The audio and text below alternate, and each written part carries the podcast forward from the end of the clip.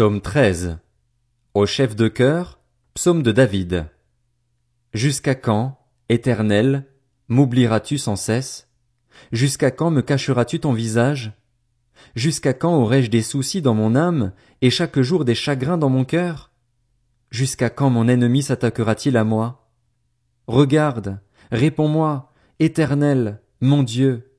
Donne la lumière à mes yeux, afin que je ne m'endorme pas du sommeil de la mort. En effet, mon ennemi pourrait dire, Je l'ai vaincu, et mes adversaires se réjouir en me voyant ébranlé. Moi, j'ai confiance en ta bonté, j'ai de la joie dans le cœur à cause de ton salut. Je veux chanter en l'honneur de l'Éternel, car il m'a fait du bien.